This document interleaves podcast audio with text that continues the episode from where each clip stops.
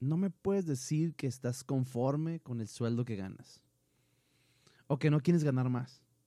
La verdad, no hay forma establecida de cómo pedir un aumento, pero definitivamente sí hay actitudes que los jefes observan que facilitan el aumento. El día de hoy vamos a hablar de una historia que nos ilustra un poco sobre esto y también vamos a hablar de una historia de terror de inocuidad, pero un poco diferente. Más adelante te explico cómo, cómo está eso. Quédate hasta el final de este capítulo. Yo soy Mike Gámez y esto es Inocuidad Chile.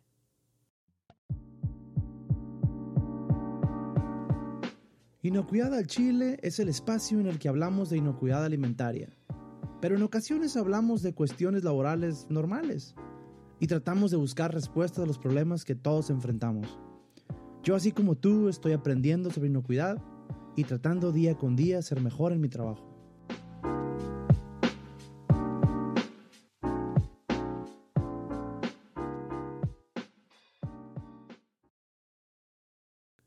Bienvenidos, señoras y señores que trabajan en inocuidad, ya sea en el campo o en alguna planta de alimentos, ya sea en México, en Estados Unidos, en Alemania, en Perú, en Ecuador, Colombia, Chile y muchos otros países. Eh, estaba revisando las estadísticas del, podcast y, hay una estadística que me, señala en dónde me han estado escuchando. Y se me hace impresionante que, este podcast esté llegando a, a tantos países. Ya sé que probablemente debe ser una persona o dos, pero lo importante es que llega hasta todos esos países y la verdad que yo me siento súper impresionado con lo que con lo que se está logrando, lo que se está alcanzando. Y, la verdad que quiero agradecerles a todos desde ahorita por, por estar escuchando este proyecto, por, por estar, estar aquí y la verdad que me siento muy agradecido, me siento bien contento, me siento eh, motivado, aunque tengan tanto trabajo, pero, pero la verdad que me, motiva muchísimo a, seguir adelante, me motiva muchísimo a, seguir, a seguir haciendo esto. Y bueno, ya estamos en el capítulo 17, eh, en la segunda temporada de esta de este su podcast Inocuidad del Chile y, y, el día de hoy vamos a hablar básicamente de dos, dos temas. Uno es la historia de terror de inocuidad, que bueno, le vamos a tener que hacer un cambio porque bueno, a lo mejor cuando yo lo estaba pensando, historia de terror de inocuidad, a lo mejor en mi mente sonaba lógico, pero ya me di cuenta de que, que parece que no, no es tan lógico. lo vamos a cambiar por una tipo como anécdotas de inocuidad, en la cual ustedes puedan platicarme las anécdotas o, vivencias que, que tienen en su trabajo o en su relación con proveedores o en su relación con clientes o en su relación con autoridades, con auditores, en fin todo ese tipo de cosas que pudieran ser interesantes o incluso hasta chistosas o chuscas, la verdad que sería, sería bien interesante o sería muy bueno que, me las compartieran para que yo las pueda compartir con todo el público, con todas las personas que nos están escuchando. Y, bueno, a lo mejor podemos aprender, aprender algo de, de, de estas historias. Entonces ya no va a ser historias de terror, de inocuidad. Ahora, si tú tienes una historia de terror, y de terror me refiero a que sea algo impresionante, no necesariamente que tenga que ver algún fantasma o, algo que te asuste, sino más bien algo que te impresione mucho y que digas tú no puede ser que esto sea posible, que esté sucediendo, que estoy seguro que hay muchas de esas historias. Eh, el día de hoy les tengo una, una interesante, eh, muy probablemente a muchos de ustedes les ha pasado algo parecido. De hecho, cuando esta persona me la estaba platicando, eh, yo, le, yo le comenté que, algo similar había escuchado en algún momento. Y bueno, la historia, la historia es así. Eh, esta persona me, me, comenta, y lo voy a mantener anónima porque, para cuidar su identidad. no, porque, no porque haya algo que, que, reprocharle, simplemente es por, no sé, a lo mejor le da pena. Pero bueno, la historia es la siguiente. Eh, ella me estaba comentando esta persona me estaba comentando, me estaba diciendo que, que solicitó los servicios de un laboratorio para algunos análisis de, agua, para un agua de un, canal, un canal, el cual este, le, le, provee el agua para el riego. Obviamente esta agua de canal, pues obviamente tiene que ser tratada y tiene que ser a lo mejor desinfectada, ¿no? Pero obviamente una de, los, de las pruebas que se necesitan hacer en algunas ocasiones eh, es el agua de canal sin tratamiento, ¿no? es muy común que se soliciten ese tipo de pruebas. Entonces, eh, esta persona solicitó el servicio de un laboratorio y, el, laboratorio mandó a una persona para tomar la muestra.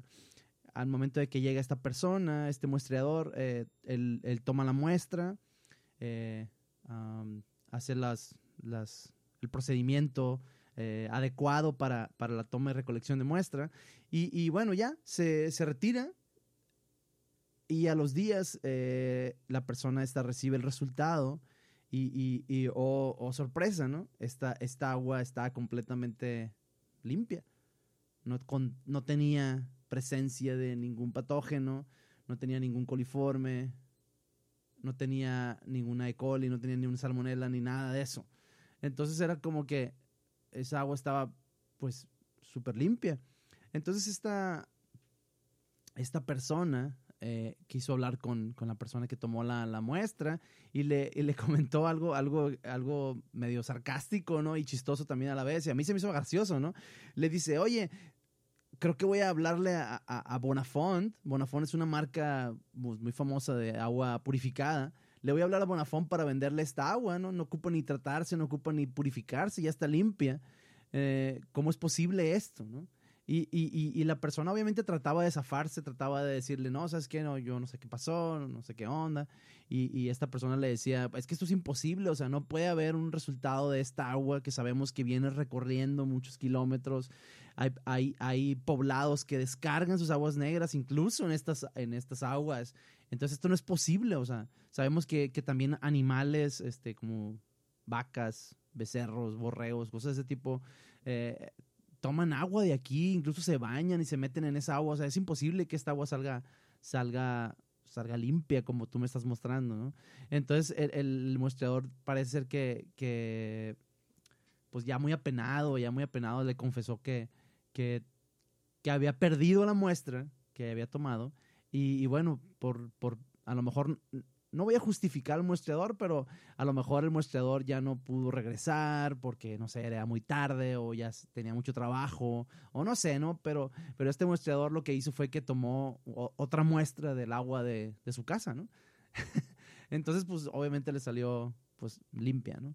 Entonces, este, esta historia fue lo que vivió eh, esta persona y, y, yo les decía que, que a mí me, yo había escuchado algo similar no sé si sea el mismo, mismo, el mismo laboratorio, no lo sé, eh, pero escuché también algo similar. Yo estaba visitando un cliente y estábamos platicando acerca de, laboratorios, ¿no? Entonces este, este cliente me confesó que, le había sucedido algo, algo parecido, ¿no? Este laboratorio le presentaba eh, puros, puros resultados ausentes de ningún patógeno, ninguna, nada. Siempre cero, siempre ausente. Entonces, eh, y, y, esta persona se preguntaba, ¿cómo es posible que, que incluso el agua de canal salga así? Pues el agua sucia, pues entonces era como que ilógico que, que esto estuviera pasando. Entonces, yo ya había escuchado una historia así parecida, ¿no? Similar. Y, y esto es lo que, que sucede en algunas ocasiones. Aquí me gustaría que ustedes eh, pusieran sus comentarios en, Facebook o en YouTube o, por correo y me digan si esto les ha pasado alguna ocasión. Me imagino yo que sí, porque no creo que este laboratorio lo haya aplicado una sola vez. Pero bueno, eh, esas son cosas que, pasan en algunas ocasiones o que han pasado. Esperemos que, que tú tengas resultados confiables. Eh, eh, es algo interesante, es algo interesante que sucede y, creo yo, lamentablemente, que no va a ser la última vez que suceda. Creo yo que es algo que pueda seguir pasando. Eh, no justifico el trabajo de, este, de este laboratorio, la verdad que es algo que no se debe hacer, pero aún así, de todos modos, la verdad que ya viendo tantas cosas que han pasado y que han sucedido, no creo yo que vaya a ser la última vez.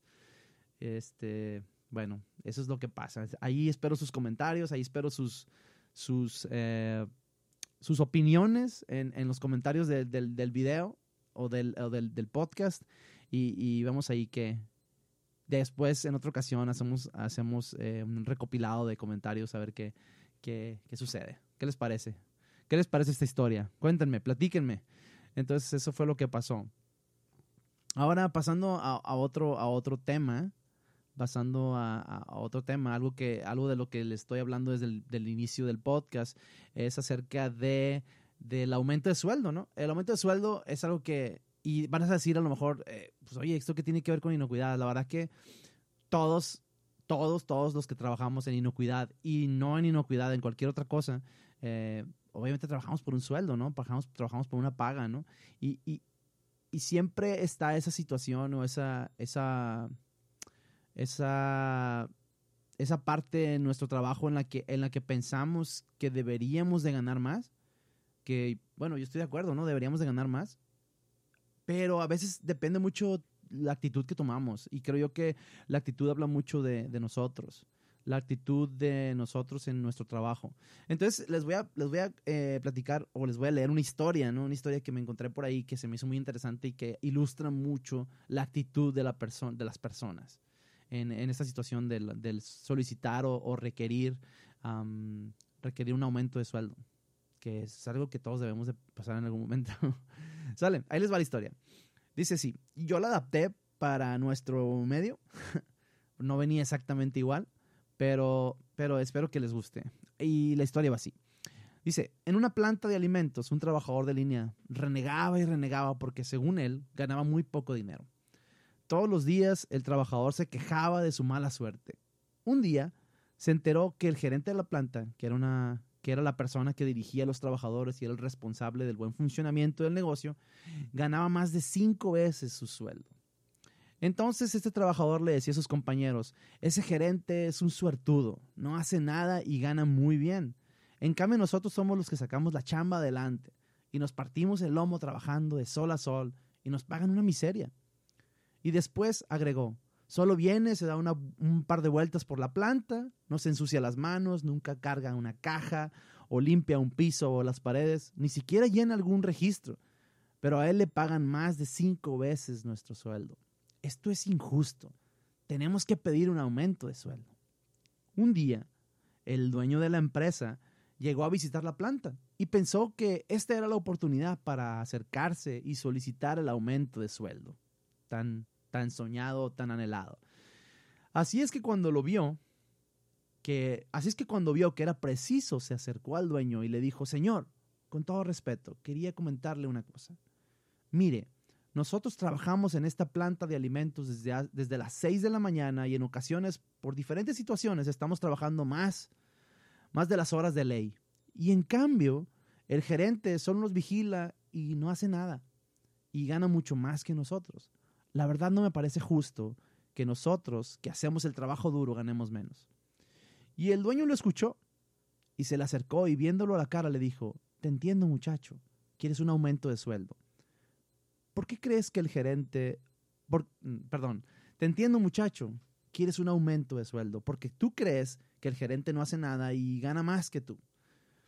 Justo en ese momento pasó frente a ellos el auditor, un auditor externo que estaba trabajando en la planta de alimentos haciendo una inspección. Y el dueño le dijo al trabajador, ve y pregunta al auditor si ya va a terminar la auditoría. Y cuando regreses, hablamos de tu aumento de sueldo. Entonces el, trabajador inmediatamente tomó, se acercó al, auditor y, le preguntó lo que el dueño le había encargado. Y cuando regresó con el dueño le dijo que el auditor le comentó que estaba por terminar la inspección. Y el dueño le dijo, ¿y cuántas no conformidades detectó el auditor? Y el trabajador le dijo, mm, bueno, eso no me dijo usted que preguntara, pero ahorita vuelvo y regreso a preguntarle.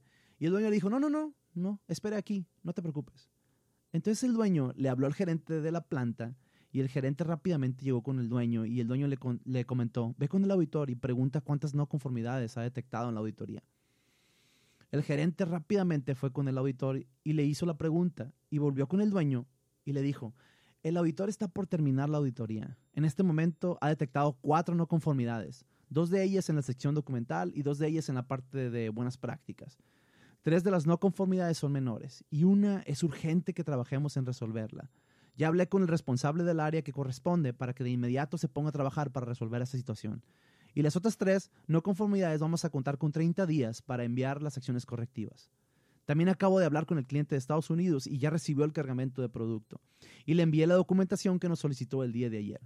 Ya solicité a RH para que nos consiga el personal que falta de los trabajadores de línea que abandonaron su trabajo hace tres días.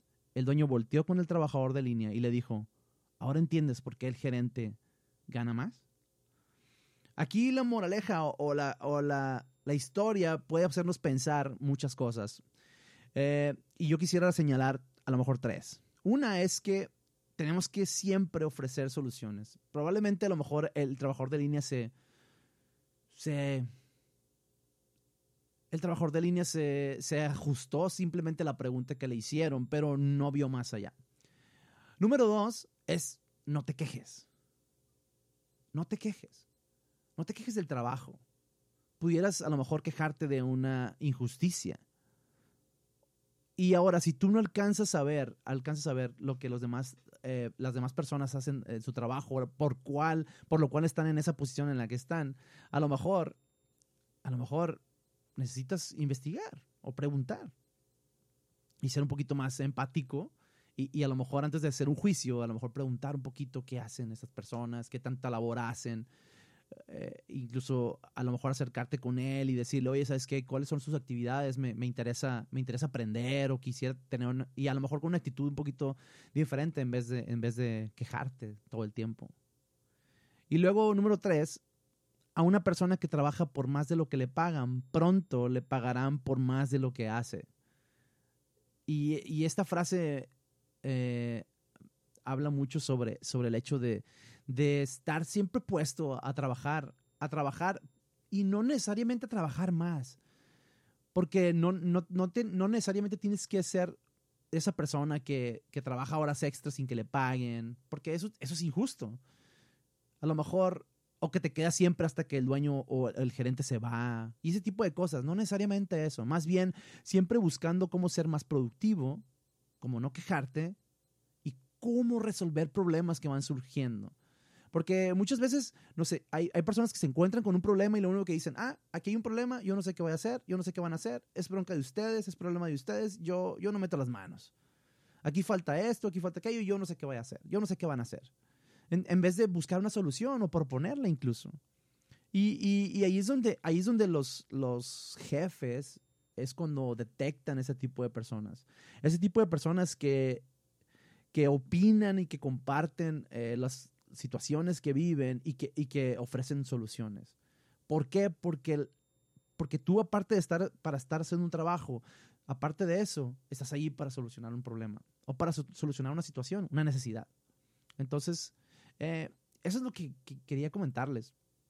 Me topo mucho con eso. Perdón.